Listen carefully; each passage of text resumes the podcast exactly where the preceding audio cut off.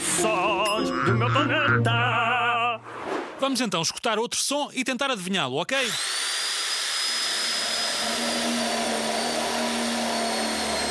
Escuta mais uma vez.